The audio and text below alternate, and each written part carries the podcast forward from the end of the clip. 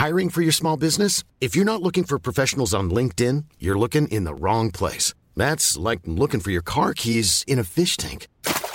LinkedIn helps you hire professionals you can't find anywhere else, even those who aren't actively searching for a new job but might be open to the perfect role. In a given month, over 70% of LinkedIn users don't even visit other leading job sites. So start looking in the right place. With LinkedIn, you can hire professionals like a professional. Post your free job on linkedin.com slash people today. Heraldo Radio, con la H que sí suena y ahora también se escucha.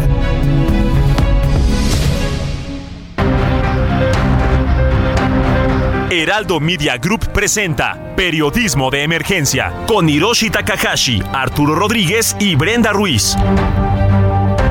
Con las reglas del oficio, comenzamos.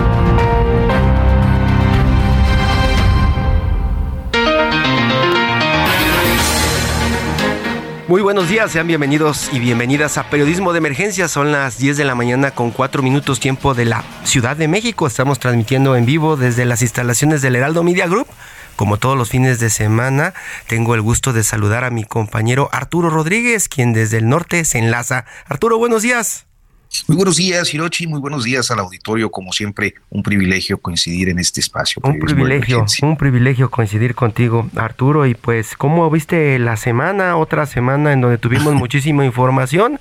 Gran parte de esa información se estuvo generando acá en la Ciudad de México. Continuamos con estos, estas notas del metro que ya rayan en la nota roja y también en pleitos políticos entre, pues, la alcaldesa de la alcaldía Cuauhtémoc y la jefa de gobierno de la Ciudad de México, que tienen un impacto o un eco hasta las oficinas de Ricardo Monreal allá en el Senado, Arturo. Oye, sí, pues es que es que creo que en estos tiempos todas las lecturas eh, suelen ir más allá de lo de lo inmediato, ¿no? Eh, cada, cada episodio, cada noticia que surge, eh, pues hay quienes eh, desde la sociedad civil, desde la gente, los ciudadanos mismos, hasta quienes, pues estamos en los medios de comunicación, algunos informando, otros generando opinión, este, surgen siempre inquietudes respecto a, pues, condiciones o situaciones políticas que hay detrás. Y bueno, el caso de, de, de línea 12 me parece que lo ejemplifica, de, perdón, de línea 3 eh, lo ejemplifica de una manera muy clara, pero y lo ocurrido en la alcaldía Cuauhtémoc, ¿tú cómo lo viste, Giro? Pues es demasiado, demasiado raro lo que está pasando. Parece que sube de tono este pleito que mantiene pues la alcaldesa con la jefa de gobierno de la Ciudad de México. De pronto se vería como pues un exceso, no sé tú qué piensas, eh, mandar tantos policías para catear eh, una, una delegación, una alcaldía en busca de propaganda electoral, es de pronto pues escandaloso, diría yo. Sí, por un lado, pues esa es la lectura. O sea, yo creo, a ver, mi, mi eh, ahora que estábamos viendo todo lo ocurrido, yo decía, bueno, por un lado, este, el pretexto es, o la la justificación oficial es que se trataba de una auditoría sorpresa y que, bueno, pues enviar elementos policíacos eh, no es eh, necesariamente ilegal, ¿no? Este, pero por el otro lado, la lectura política es que si una acción así la hubiera hecho un gobernante o una gobernante eh, priista o panista, pues todo el mundo estaría acusando represión, hostigamiento, autoritarismo, de ahí que eh, pues resulte luego tan complejo y, naturalmente eh, pues lo excesivo de este despliegue, como tú lo comentas, pues se presta a múltiples interpretaciones y lecturas. Y también pues se podría pensar que Claudia Sheinbaum ya tiene en la mira a la señora Cuevas, ¿no? Ya desde hace tiempo. Hay que recordar que, bueno, la sometió a un proceso, ¿no? Este, e inclusive eh, se dio ahí una inhabilitación, si, si no me equivoco, en relación a un acto que también es absolutamente excesivo de retención de unos agentes policíacos, ¿no? Se hablaba incluso de la destitución de la alcaldesa en algún momento. Sí, eh, y, creo que pues el pleito, el pleito continúa. Eh, creo que una lectura indispensable en todo esto es que el, caso de la alcaldía Cuauhtémoc, la derrota de Morena en la alcaldía Cuauhtémoc caló y caló fuerte porque, bueno, pues era uno de los bastiones morenistas históricos. Y siguen echándole la culpa a Ricardo Monreal por esto. Sí, ciertamente. Al final, eh, después de las notas que te digo, algunas ya rayan en la nota roja, la nota del pleito, las declaraciones y la alianza con los panistas y con los serían los alcaldes opositores de la jefa de gobierno, comienzan a criticar a Ricardo Monreal, a decir que él tiene la culpa y hasta Laida Sansores sale a decir que tenía razón cuando decía que era un traidor. Sí, caray, este, el, señor Monreal yo creo que cada vez la tiene más difícil dentro de Morena. Este, eh, ya ves que hace unos meses cuando se dio la votación del Plan B, eh, pues eh, todo parecía indicar que se iba.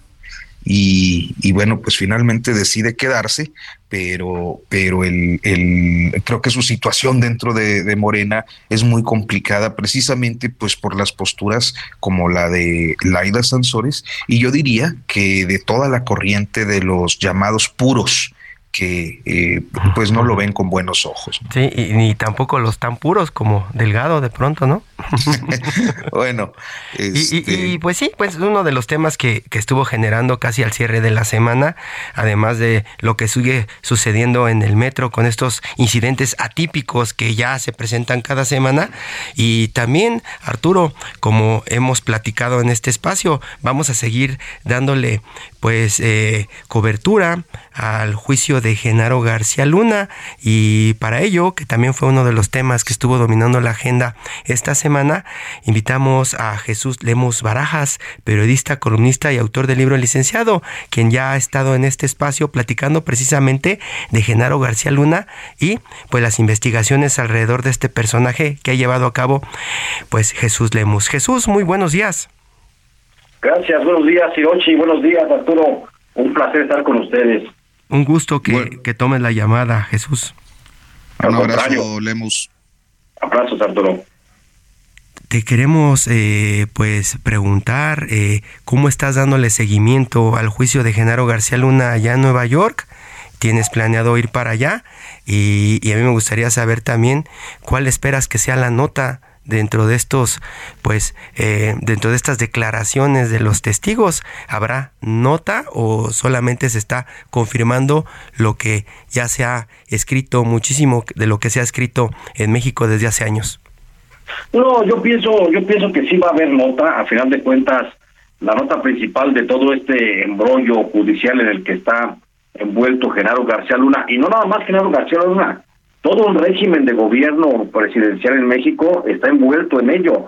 Si bien es cierto, García Luna es el que va a recibir la sentencia, sea condenatoria o sea absolutoria, a final de cuentas los que están sentados en ese eh, banquillo de los acusados allá en Nueva York, pues son es todo el régimen de Vicente Fox, de Felipe Calderón y hasta podría señalarse hasta Enrique Peña Nieto.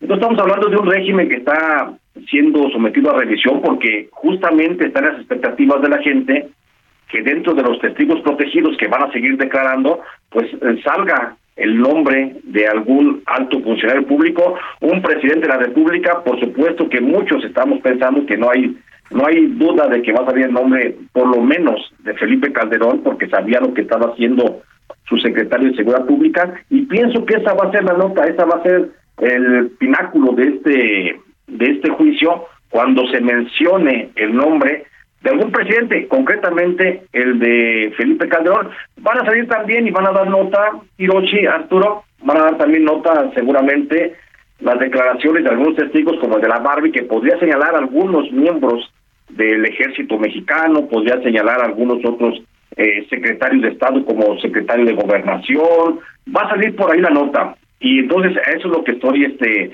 lo que estoy, lo que estamos esperando, pues como periodista, como mexicano, pues que la justicia norteamericana salga a dar la cara por la justicia mexicana.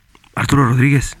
Oye, oye creo que eh, eh, justo uno de los aspectos que a mí me, pues me llama mucho la atención es que eh, no estaremos generando una alta expectativa sobre implicaciones de alta clase política y que al último el juicio se quede por ahí nada más en, en mandos que dependían de García Luna. Yo, fíjate Arturo, lo he, hecho esa reflexión, por supuesto, con la responsabilidad periodística que nos corresponde. Eh, yo pienso que no. ¿Sabes por qué?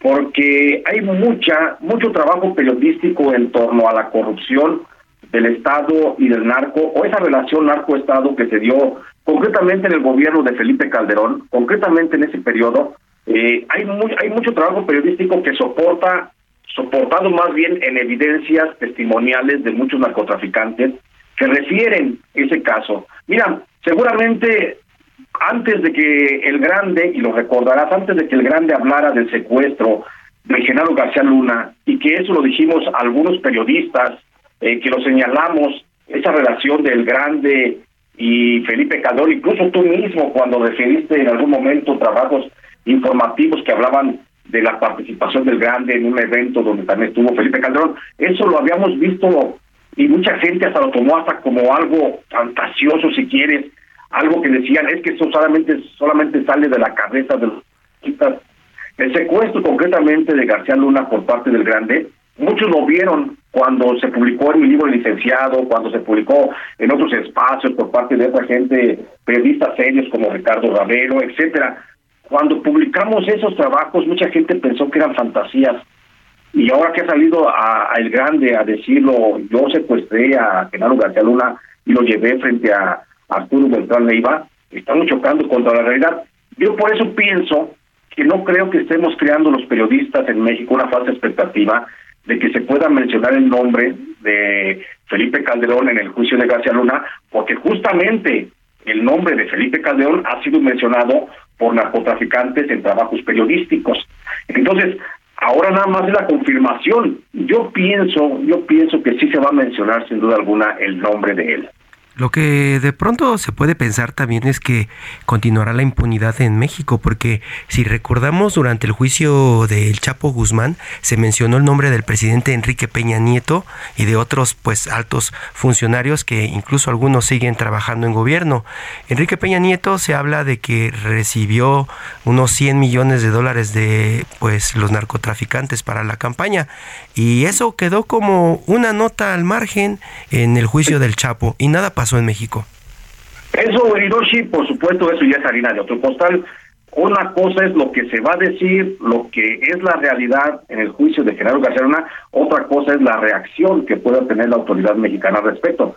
Sabemos que la impunidad en México es, es grande, es inmensa la, la montaña de impunidad que hay, y sabemos que no va a pasar nada. Mira, hasta no va a pasar nada que, por ejemplo, Ovidio Guzmán, vamos a poner el caso de cómo funciona la justicia en México. Ovidio Guzmán no tiene hoy una carpeta de investigación por narcotráfico, simplemente está preso, está con fines de extradición.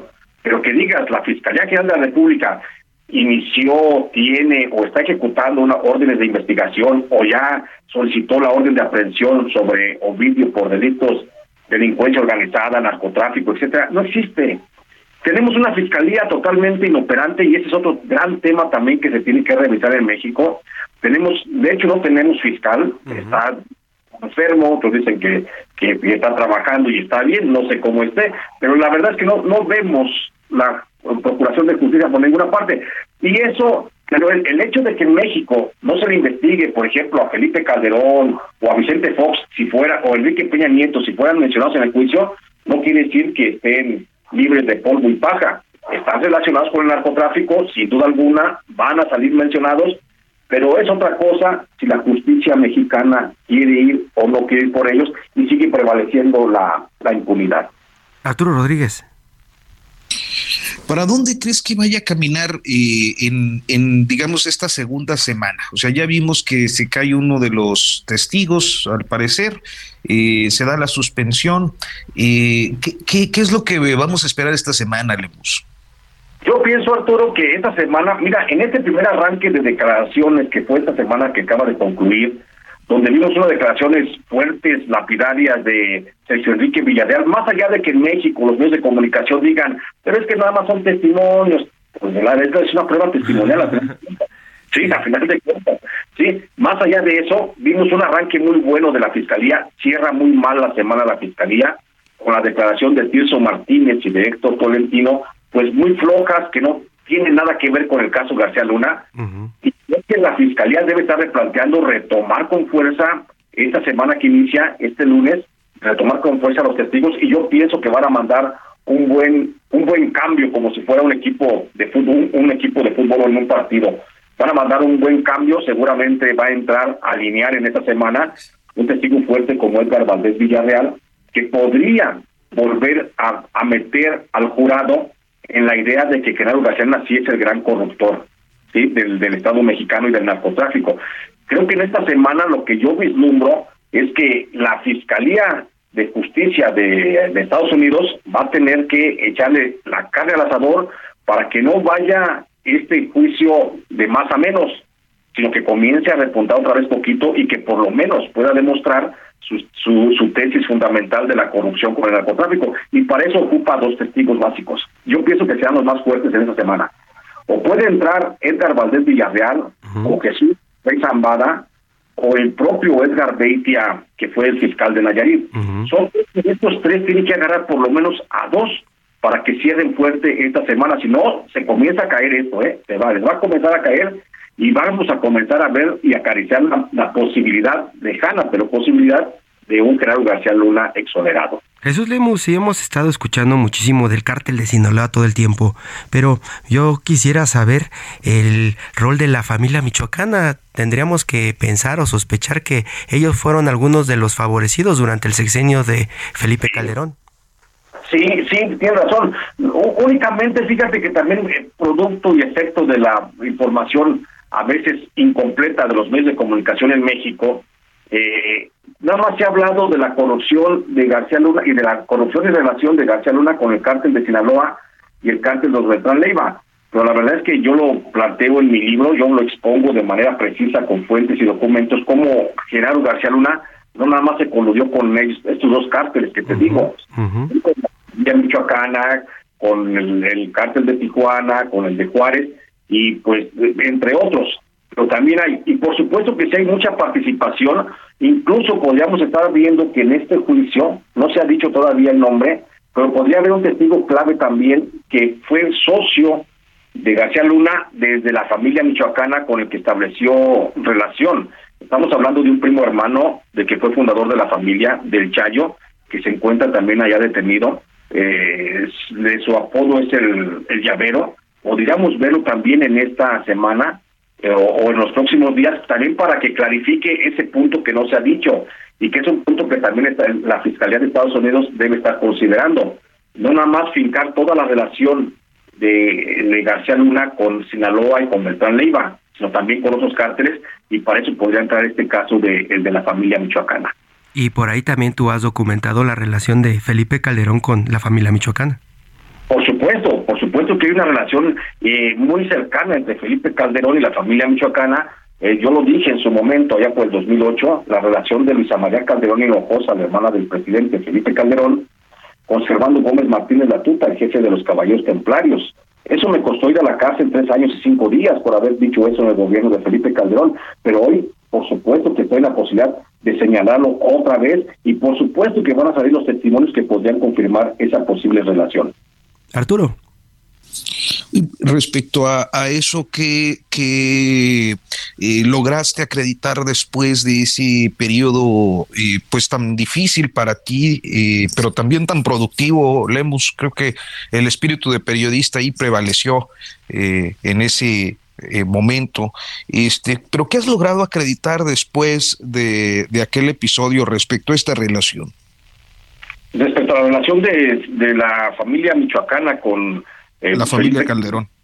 Por supuesto, por supuesto que está acreditado más allá de aquel señalamiento, está más que acreditado. La propia, las, viendo los, las propias declaraciones y los depósitos de Servando Gómez Martínez que hizo, que recientemente acaba de ser sentenciado a 35 años de prisión, eh, pues ahí refiere también cómo recibió, cómo hablaba con la, con la familia de Felipe Calderón, incluso cómo tuvo comunicación con Felipe Calderón. O sea, es un hecho que está bien documentado, que está bien señalado en las declaraciones de Servando Gómez Martín Latuta, y no nada más de él, de su propia familia, también la familia de, eh, de este de Servando Gómez Martínez refiere a una cercanía muy clara entre Felipe Calderón y Servando Gómez Martínez Latuta. Recientemente acabo de platicar con la esposa de Servando Gómez Martínez, que está recluida en, un, en una cárcel allá en, Morelia, y pues ella, ella me confirma justa esa, esa relación entre Felipe Calderón y Servando Gómez Martínez Latuta, que era lo que lo hacía prácticamente a la tuta como invencible, porque estaba muy cercano del que era el presidente de la República. O sea, sí hay, sí hay este confirmación de esa relación.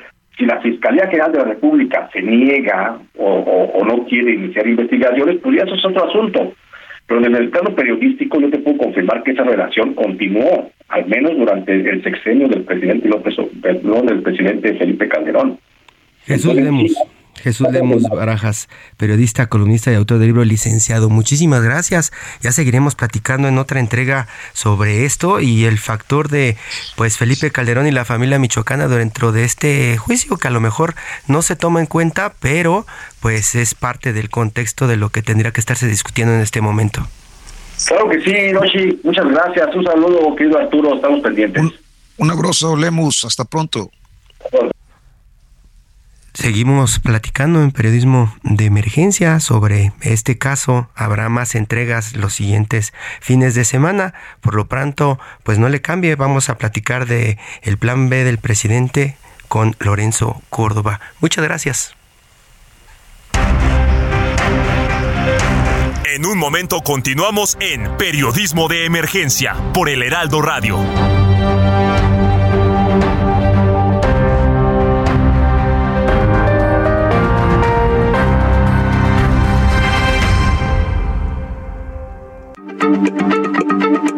Heraldo Radio, la H se lee, se comparte, se ve y ahora también se escucha.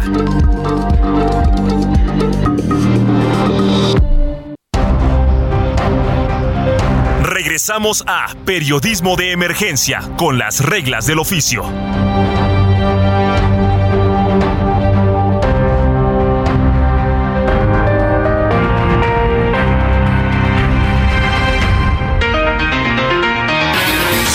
Desde la mañana con 30 minutos estamos transmitiendo en vivo desde las instalaciones del Heraldo Media Group en la Ciudad de México en este sábado 28 de enero del 2023. Y como usted sabe, el consejero presidente del Instituto Nacional Electoral, Lorenzo Córdoba, y el consejero Ciro Murayama presentaron el libro La democracia no se toca que pretende explicar de manera seria y accesible a todo el público, con infografías, ilustraciones y relatos acerca del papel del órgano electoral que han sido blanco de ataques por parte del régimen obradorista, del poder en turno, de la cuarta transformación. Está en la línea don Lorenzo Córdoba para contarnos más acerca de, pues la democracia no se toca. don Lorenzo, buenos días. Muy buenos días, Hiroshi Arturo, un gusto estar con ustedes. Pues sí, fíjate que este libro lo, lo venimos fraguando, eh, pensando desde hace prácticamente un año y medio. Eh, surgió de una plática con los editores de Planeta, en la Feria del Libro de 2021 en Guadalajara. Eh, cuando platicábamos y nos, nos preguntaban qué pasaría si no tuviéramos una institución electoral como el INE, las reglas que hoy tenemos y demás.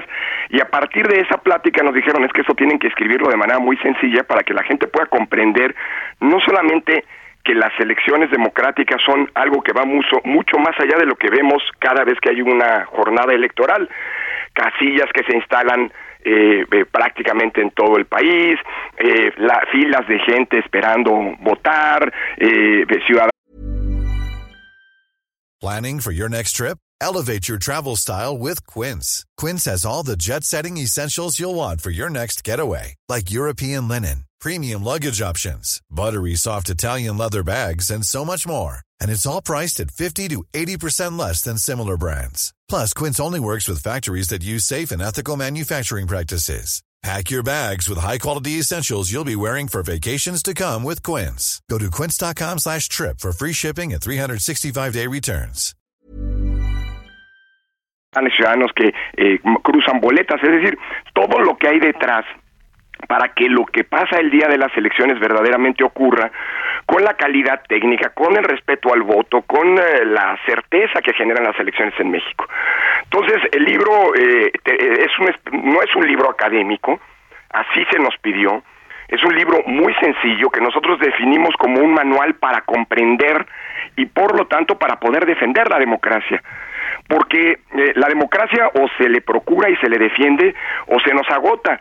Muchas veces caemos en la posición, en la postura de asumir que lo que tenemos, pues lo damos por sentado. Y, y si algo nos enseña la historia, que también de manera muy sencilla contamos en este texto, pues es que cuando a las democracias no se les cuida, cuando existe una especie de indolencia, de dejar pasar las cosas por parte de la ciudadanía, pues la democracia se acaba se agota. Las democracias viven, nacen, viven y a veces mueren cuando no se les procura. Así que este libro lo que busca hacer es justamente pues, una especie de texto muy sencillo que permita a la gente entender cómo nos costó llegar a tener hoy uno de los sistemas electorales más robustos, más reconocidos, con mayor prestigio a nivel internacional, una institución como el INE, que por cierto es la institución que más ha participado en misiones de asistencia técnica a lo largo y ancho del mundo en países en donde hay que construir elecciones, como Irak, como eh, eh, Afganistán, Haití, en fin, muchísimos lados, de la mano de los organismos internacionales. ¿Y cómo, eso, cómo lo construimos? ¿Cómo alcanzamos esos niveles? Y sobre todo, ¿qué es lo que hay detrás de, de una elección? Porque, pues asumimos son tiempos difíciles con vocaciones autoritarias, hemos visto lo que pasó en eh, Brasil, lo que pasó en Estados Unidos, en muchos otros países, y para evitar que nos pase a nosotros, pues la única solución es que la ciudadanía entienda y defienda la, el sistema democrático que nos hemos dado, lo que no significa mejorarlo, pero hoy, por ejemplo, frente a un plan B, como el que se está discutiendo en el Congreso, las reformas electorales que están queriendo pues desmantelar el, la INE, eh, eliminar muchos de los procedimientos y con ello poniendo en riesgo a las elecciones, pues es importante que la gente entienda que esta es una batalla de todas y todos y que pues, la defensa de la democracia es una trinchera que nos requiere también a todas y a todos, ¿no? Lorenzo Córdoba dice usted que se acaba la democracia. Parece que la democracia en México se está acabando. ¿Hay una forma de salvarla desde el lado de las instituciones o se tendrá que hacer frente a este golpe a la democracia desde las urnas? Pues mira, yo creo que eh, no hay espacio ciudadano que no deba explotarse y utilizarse para defender la democracia. A mí me gusta decir que la democracia en México no es obra de un solo hombre, de un solo partido, de una sola fuerza política o de una ideología. La democracia no nos cayó de lo alto como una concesión graciosa desde el poder. La democracia se construyó desde abajo con mucho esfuerzo, incluso con vidas que se perdieron de quienes eh, eh, pues eh, buscaron transformar el régimen autoritario de donde veníamos en un sistema democrático. Con todos los problemas que tiene, pero al menos en México las, las elecciones sí sirven para, para que la ciudadanía decida con su voto quién eh, nos gobierna, quién nos representa y también para premiar y castigar las buenas y malas acciones de gobierno. Eh, en ese sentido, pues esto, esto, o sea, no hay una, no hay una única trinchera, no hay una única ruta para defender la democracia. Por supuesto que la primera y más importante, pues es participar con nuestro voto, un voto razonado, que es un poderoso mecanismo para poder premiar o castigar buenas o malas acciones de gobierno, eh, por un lado pero también ejerciendo los derechos que nadie nos regaló y que como ciudadanas y ciudadanos conquistamos. Déjame ponerte un ejemplo. El 13 de noviembre pasado hubo una serie de manifestaciones inéditas, por cierto, en el mundo mucha gente desde el extranjero se preguntaba y nos preguntaba, oigan, habíamos visto manifestaciones para defender derechos, para protestar en contra de ciertas políticas públicas, eh, para eh, eh, empujar ciertas causas como la, el respeto y la dignidad a las mujeres, para combatir la violencia contra las mujeres, etcétera. Pero nunca habíamos visto una marcha o unas marchas para defender una institución. Es algo inédito. Bueno, esas marchas del 13 de noviembre lograron frenar, porque generaron un enorme contexto de exigencia, lograron frenar una iniciativa que había presentado el, presidente de la República, que prácticamente desmantelaba las conquistas democráticas que en materia electoral habíamos logrado a lo largo de los últimos 30 años. Me refiero a la independencia y la autonomía de los órganos electorales, al servicio profesional electoral, es decir, el conjunto de mexicanas y mexicanos que trabajan en el INE, pero que entraron por concurso, que se dedican profesionalmente a hacer elecciones y que permiten que las elecciones que no son resultado de milagros, sino de trabajo y de compromiso de este, de este personal puedan ocurrir. En tercer lugar, la presencia territorial del INE eh, de manera permanente en todo el país que nos permite construir confianza, conocer el terreno, etcétera. En, en cuarto lugar, un padrón electoral manejado por una autoridad independiente y consecuentemente con criterios técnicos y no políticos como ocurría en el pasado, por eso ya no hay muertos en el padrón, por eso ya no votan los muertos, por eso ya no hay rasurados, etcétera, y finalmente un piso de competencia equitativo entre los distintos partidos. Todos los partidos tienen condiciones para poder ganar y perder eventualmente elecciones, pero ganarlas, y eso es lo que ha pasado en los últimos años. Así que estas cinco pilares cinco grandes conquistas democráticas, pues querían ser desmanteladas por esa iniciativa que gracias a la movilización ciudadana, que se propiciaron condiciones para que no pasara. Ahora el plan B, pues aunque no es una reforma constitucional, sigue eh, eh, erosionando y poniendo en riesgo estos pilares. Por eso se va a combatir ante la Suprema Corte y ante las instancias judiciales competentes. Pero la, la, la expresión de la ciudadanía en las calles es potentísima y ese es el principal mecanismo de defensa de la democracia, ¿no? Arturo Rodríguez. Sí, eh, en el contexto, bueno, aparece el libro, eh, consejero presidente, aparece el libro en un contexto, eh, pues complejo para la, para el sistema electoral, como lo es pues toda la discusión que hay en torno al llamado plan B de la reforma electoral. ¿Podríamos eh, considerar que ese plan B, desde su perspectiva, eh, es un riesgo para la democracia? ¿Tocaría la democracia mexicana? Sí, sin lugar a dudas, Arturo. Mira, creo que es importante señalar que el libro, como mencionaba al principio, no es una respuesta al plan B, pero es un mecanismo, una herramienta que la ciudadanía puede utilizar para protestar, para entender la gravedad de lo que significa este llamado Plan B. Eh, como decíamos, bueno, el libro nació desde hace mucho tiempo y el Plan B, pues es algo que de lo que nos enteramos eh, pues de improviso porque se procesó absolutamente en la oscuridad. De hecho, hay evidencias claras. Eh, tuvimos una sesión de Consejo General hace unos, unos días, el miércoles, y algunos de los legisladores que votaron a favor de este plan B, algunos diputados, demostraron que ni siquiera saben qué contiene.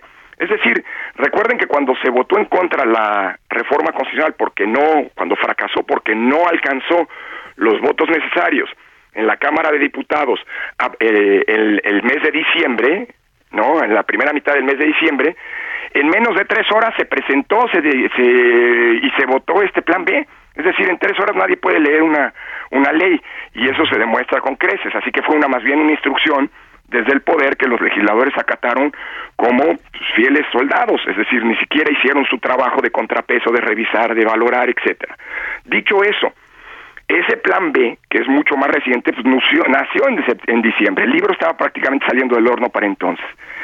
Pero claro que pone en riesgo las conquistas democráticas, porque estos cinco eh, pilares que comentaba con Hiroshi son pilares que están en la Constitución, pero que este plan B dinamita la autonomía de la independencia del INE, hay ejemplos, déjame telegráficamente poner uno para cada uno. La independencia del INE, bueno, ahora resulta que el plan B quiere para que los módulos de atención ciudadana donde tramitamos nuestra credencial estén en oficinas de gobierno. Por lo tanto, tendríamos nosotros que pedir permiso, que solicitar espacios y depender de que las oficinas de gobierno nos los presten, con lo que se pone en riesgo la por cierto, la integridad de los datos personales contra el servicio profesional electoral.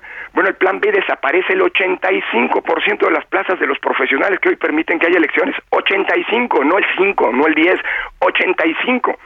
Luego, la presencia territorial del INE permanente. Bueno, dicen que ahora serán oficinas temporales las que nos lo, eh, las, las que tiene el INE en cada distrito, algunas de ellas, con lo cual pues, el INE va a perder la capacidad de poder entender qué es lo que está pasando en el campo si hay crimen organizado, presencia de crimen organizado o no, si hay conflictos sociales o no, porque va a llegar cada tres años a tratar de instalar casillas. Cuarto, el padrón electoral. Fíjense, esto es gravísimo. Se dice en el plan B que la lista de los mexicanos que van a votar desde el extranjero existe esta posibilidad, como ustedes saben, la va a validar la Secretaría de Relaciones Exteriores y se va a poder inscribir uno en esa lista con el pasaporte o con la matrícula consular y no con la credencial que es la llave para ejercer los derechos políticos hoy.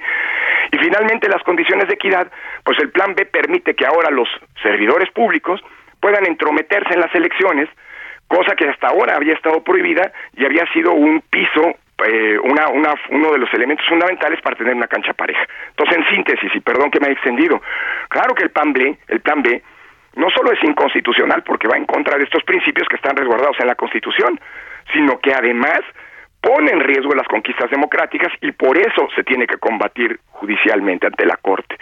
Y el libro pues va a dar herramientas para que los ciudadanos puedan entender el gravísimo riesgo que se genera con esta iniciativa, con este conjunto de cambios legales a los que se conoce el Plan B para nuestra democracia, ¿no? Lorenzo Córdoba, desde hace tiempo se ha estado platicando mucho de que pues este Plan B puede avanzar y usted, Lorenzo Córdoba, pues es abogado, académico, funcionario, investigador, politólogo, ha estado eh, como presidente del INE desde 2014, en abril ya estará entregando las riendas a alguien más, eh, y se habla muchísimo de que usted podría ser una figura eh, de defensa de la democracia en México, incluso encabezar alguna alianza de partidos rumbo a las elecciones del 2024. ¿Está consciente de este rol que está jugando ahora, previo pues a su salida del INE? Ya se ve usted como uno de los candidatos que pueden hacerle frente a las corcholatas del presidente López Obrador. ¿Está consciente de esta responsabilidad que ya le están poniendo en sus manos, en su espalda? Bueno, mira, Hiroshi, yo te diría, lo primero sí, lo segundo no. ¿Qué era lo primero? El rol de defensa de la democracia. Pues creo que he tenido el privilegio de encabezar la que es, desde mi punto de vista, por mucho la mejor institución que hemos creado en este país, que es el INE. Eh, y eso pues implica no solamente una responsabilidad de defender a sus trabajadores, sino de defender las condiciones que le permiten a la ciudadanía ejercer su voto de manera libre, es decir, que seamos una democracia. Yo también estoy consciente que la democracia se defiende y al INE se le defiende desde el cargo, desde el cargo que hoy ostento, pero también se defiende desde muchas otras trincheras. Yo he insistido una y otra y otra vez, lo dije desde que tomé posesión como presidente, que mi futuro estaba eh, eh, en la casa de la que vengo y a la que pertenezco, que es la UNAM.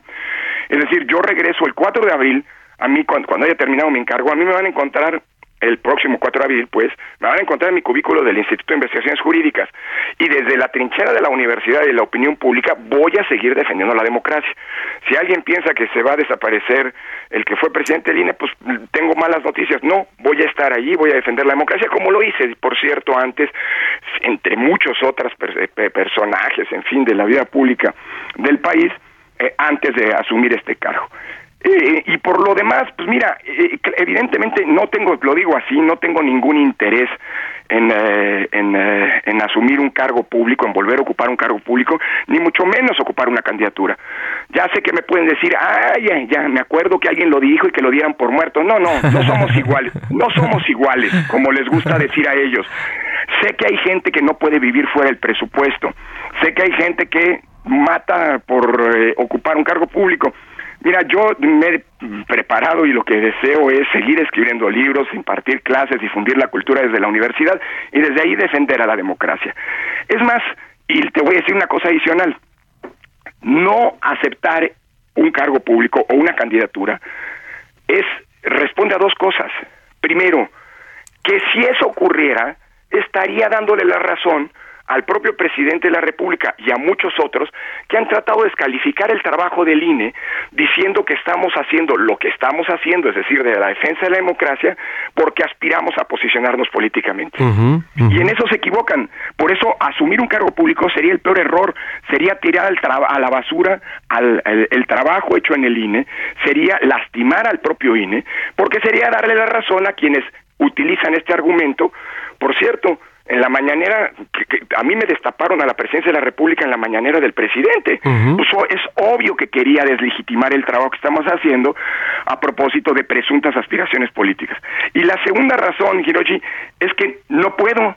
En el 2024 yo estaré impedido porque la Constitución dice que cuando terminamos nuestro encargo los consejeros electorales, No podemos ocupar un cargo público eh, en, los gobiernos o, poderes en cuya elección hayamos participado, ni tampoco ser candidatos a ningún cargo de elección popular durante dos años posteriores al término de mi mandato. Así que si hay alguien que este pues estaba pensando que todo lo que se hace, lo que hacemos es para eh, ser candidatos en el 24, pues se equivoca porque no podemos afortunadamente, así que ese discurso para descalificar el trabajo que hacemos en el INE, pues es un trabajo, es un discurso una vez más pues cargado, plagado de mentiras y de malas intenciones. Aunque también es una lástima porque la oposición de este gobierno, PRI, PAN, PRD, Movimiento Ciudadano, pues no tienen un candidato con sus características. Bueno, Hiroshi, yo te diría una cosa, la principal de las características eh, eh, que no que no tienen es que yo no soy de oposición. Yo soy un funcionario público que tiene que ejercer su rol de como imparcialidad.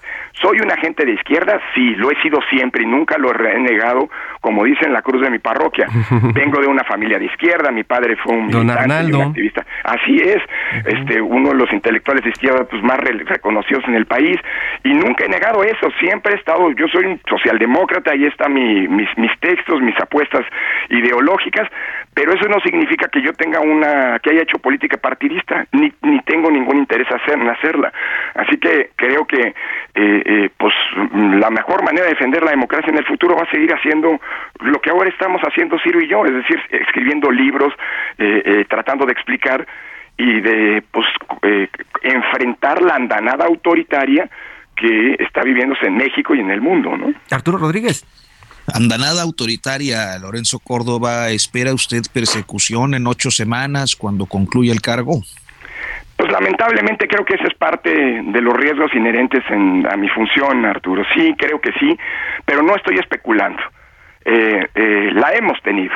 Hemos sido, estamos siendo objetos de una persecución política eh, que no solamente busca descalificarnos, desde las más altas tribunas de, del, del país, ¿no? Públicas del país, sino además, eh, pues mira, por eh, recordarán que el año pasado tuvimos una revocación de mandato y al INE, al INE no se le dio por parte de los diputados el dinero para poder hacerla, los recursos para poder hacerla, y, consecuentemente pues fue una trampa, o sea, y en esa trampa por estar nosotros luchando para poder generar los recursos, nos denunciaron penalmente. Es la primera vez que se denuncia en México en los últimos 30 años penalmente a consejeros electorales por diferendos que tienen que ver con las decisiones que tomamos, porque todas las decisiones que tomamos se pueden impugnar ante el Tribunal Electoral, pero no penalmente. Obviamente esa denuncia penal se cayó porque no tenía ningún sustento, pero durante siete meses estuvo abierta, estuvieron abiertas las investigaciones. Es decir, durante siete meses tuvimos un espada de Damocles encima.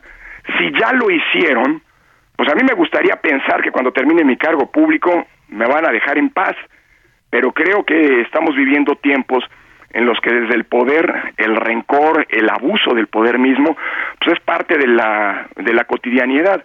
Así que, eh, pues estamos listos para lo que viene. Mira, cosas tan ridículas. Todos los días se están presentando prácticamente denuncias ante el órgano interno de control del INE que cuya cuyas cercanías políticas son eh, han sido públicamente documentadas o, expresadas. Todos los días se nos denuncia por alguna circunstancia ante el órgano interno de control. Por ejemplo, hace yo yo suelo grabar los fines de semana un video que subo en mis cuentas de redes sociales. Lo grabo con mi teléfono, con mi tripié, Ah, pero se me denunció porque ah, por el presunto uso de, desvío de recursos públicos, y uso y desvío de recursos públicos. Es verdaderamente ridículo, pero esos son eh, los tonos de las eh, de las amenazas y no solo de las acciones que se toman en contra de nosotros para amedrentarnos como árbitros eh, que somos. Y, y, yo creo que quiero equivocarme, de verdad, pero pues eso seguramente seguirá. Ahora, pues así se enfrenta el autoritarismo, ¿no? Aguantando las persecuciones que desde el poder pues se emprenden en contra de ciudadanos que no piensan igual. ¿no? Lorenzo Córdoba, ¿y cuál es el escenario a partir de abril cuando usted ya no esté en el INE? ¿Se queda destazado prácticamente el INE o hay otras opciones? Pues mira, eh, a partir de la próxima semana, vamos a detonar eh, eh, una defensa jurídica ante la Suprema Corte de Justicia y eventualmente otras instancias judiciales.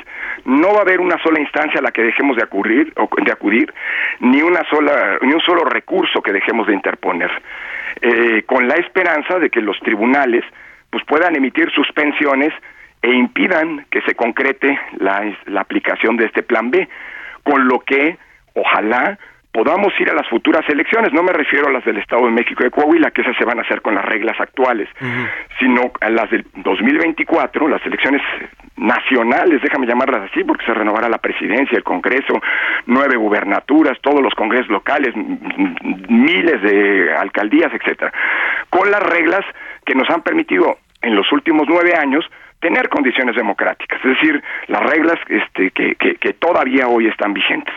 Eso es lo que se va a, buscar.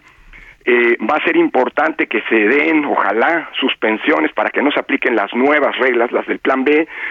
Si llegamos al 2 de junio próximo, eh, la Constitución establece que ya no se pueden modificar las reglas y eso sería un enorme triunfo para la democracia, porque iríamos a las elecciones del 24 en condiciones de certeza, legalidad, transparencia y confiabilidad como las que hoy tenemos. Eh, eh, y por otro lado, bueno, un dato importante es que a nuestra salida nos vamos cuatro consejeras y consejeros, se va el consejero Ciro Murayama, la consejera Adriana Favela, el consejero José Roberto Ruiz y yo, pues tendrán que el Congreso, la Cámara de Diputados, que nombrar a cuatro personas que nos sustituyan. Yo confío y espero que no vaya a haber, como se dice coloquialmente, una gandalle, porque sería esto gravísimo para el futuro, porque cuando los árbitros son parte de las disputas políticas, pues entonces tenemos un problema. Ojalá y pase lo que ya nos demostró el señor Mario Delgado, que el partido que él dirige puede hacer. En la última elección de consejeros hace tres años, Mario Delgado era el coordinador de la bancada de Morena y a pesar de que tenían los números para imponerse, para gandallarse, en realidad apostaron por el consenso que fue la máxima desde que se emitió la convocatoria hasta que se eligió a los consejeros. O sea, siempre hubo consenso. Es el mejor ejemplo de que sí se puede cuando se quiere y cuando hay vocación democrática. Pues si mañana presenta el libro, eh, Lorenzo, ¿a qué hora, dónde, qué tipo de evento va a ser? Mira, eh, eh, eh, ojalá pues que el INE siga caminando bien. ¿Cuándo presentamos el libro? El libro lo presentamos el día de mañana a las 12 del día en el Centro Cultural San Ángel de la alcaldía Álvaro Obregón, está en la Avenida Revolución, muy cerca, enfrente del, del convento del Carmen eh, y los presentadores van a ser Jacqueline Pechard y José Woldenberg bajo la moderación de, de, Carmen Aristegui. Lorenzo Córdoba, muchísimas gracias, consejero presidente del Instituto Nacional Electoral. Seguiremos platicando en una próxima entrega. Mil gracias, Hiroshi Arturo, un abrazo muy fuerte y gracias por el espacio. Hasta pronto. Esto fue Periodismo de Emergencia, con las reglas del oficio, en el Heraldo Media Group.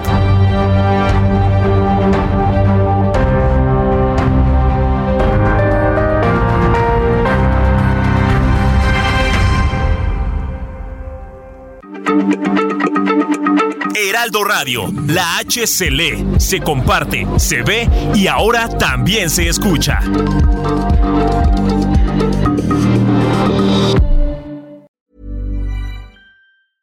Selling a little or a lot? Shopify helps you do your thing however you cha-ching. Shopify is the global commerce platform that helps you sell at every stage of your business. From the launch your online shop stage to the first real life store stage, all the way to the did we just hit a million orders stage. Shopify is there to help you grow. Shopify helps you turn browsers into buyers with the internet's best converting checkout. 36% better on average compared to other leading commerce platforms because businesses that grow grow with Shopify. Get a $1 per month trial period at shopify.com slash work. Shopify.com slash work.